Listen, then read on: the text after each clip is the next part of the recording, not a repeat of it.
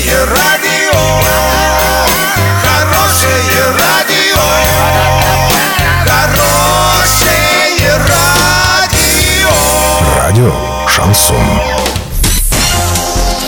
С новостями к этой минуте Александра Белова. Здравствуйте. Спонсор выпуска магазин «Строительный бум». Низкие цены всегда. Картина дня за 30 секунд. А в МЧС назвали неординарным пожар, случившийся на заводе цинкования в селе Покровка.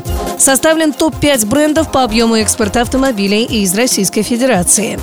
Подробнее обо всем. Подробнее обо всем. Начальник Оренбургского МЧС Александр Зенов в одном из интервью назвал неординарным пожар, случившийся на заводе цинкования в селе Покровка Оренбургской области. Журналисты нашего портала обратились за подробностями в пресс-службу МЧС. Здесь нам вновь сказали, что случившийся пожар очень интересный. В ведомстве подчеркнули, что на заводе находились прежде всего металлические конструкции, но возгорание почему-то приобрело большой масштаб.